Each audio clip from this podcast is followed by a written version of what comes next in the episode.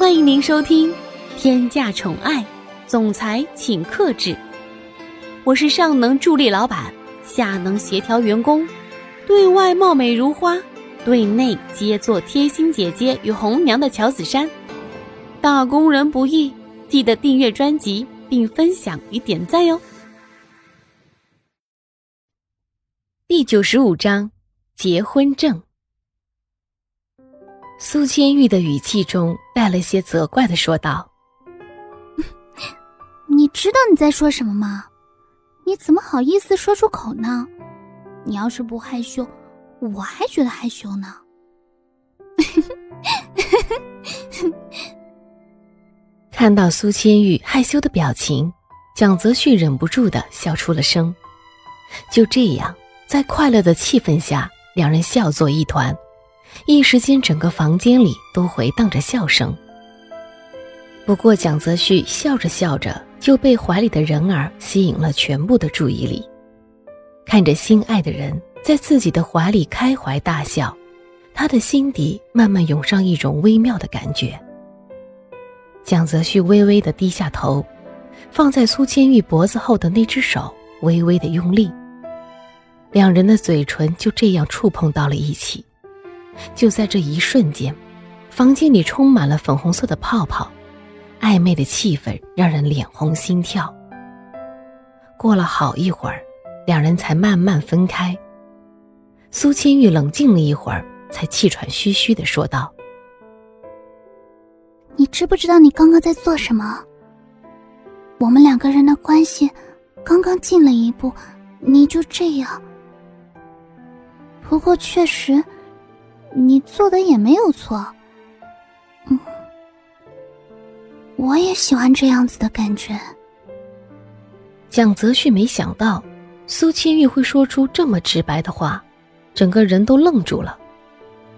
只见他伸出手，揉了揉苏千玉的头发，十分温柔的说道：“你呀，现在真的是不知道如何说你了。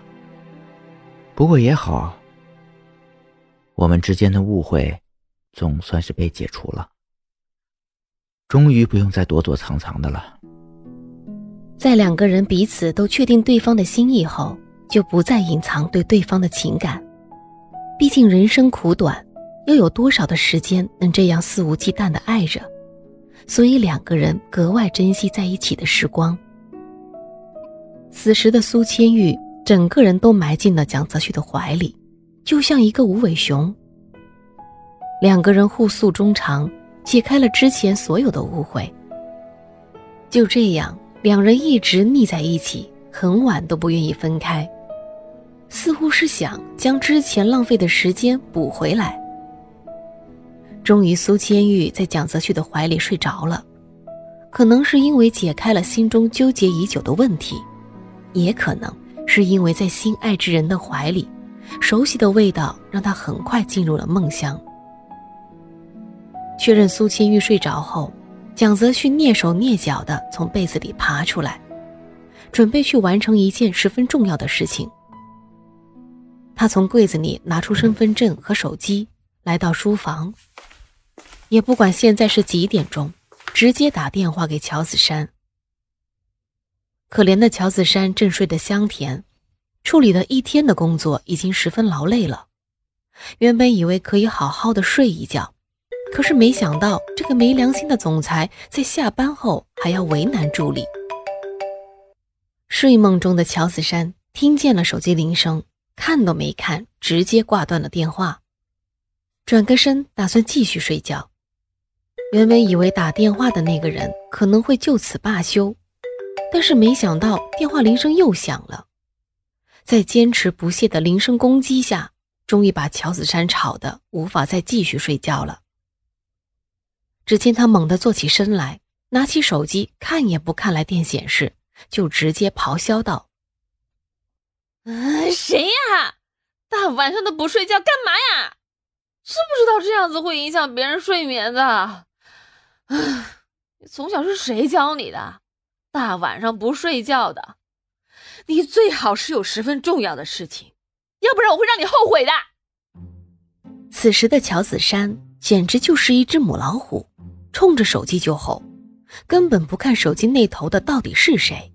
他只知道自己快要困死了。而电话另一头的蒋泽旭好心情的没有计较这一些，因为他现在有一件更重要的事情需要自己的助理去帮他完成。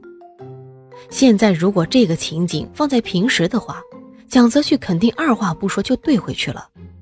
但现在谁让自己有求于他呢？蒋泽旭的脸上满是笑意的回道：“乔子山，你就这个样子跟你上司说话吗？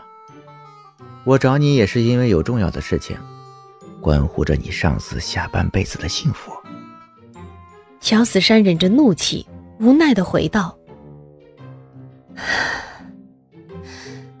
那我亲爱的上司，这大半夜的找我，到底是有什么事儿啊？如果我没记错的话，现在是下班的时间吧？有什么事情不能够上班解决吗？乔子山现在心里想的是以最快的速度结束这场谈话，他现在非常需要休息。蒋泽旭也是难得的好脾气，耐心的说道：“你现在把我和苏千玉的结婚证办了吧。明天早上的时候，我就要看见东西，记得把结婚证送到我家里来。”蒋泽旭对于这份感情还有些不安全感和不真实感，在他的认知中，只有结婚证才可以把苏千玉圈进自己的保护圈中。所以，蒋泽旭想用结婚证将两个人牢牢的拴在一起，任何人都无法将他们两个分离。但是，蒋泽旭现在还完全没有意识到自己的这一通电话所带来的震撼。亲爱的小耳朵们，本集已为您播讲完毕，记得订阅与分享哦，下集更精彩。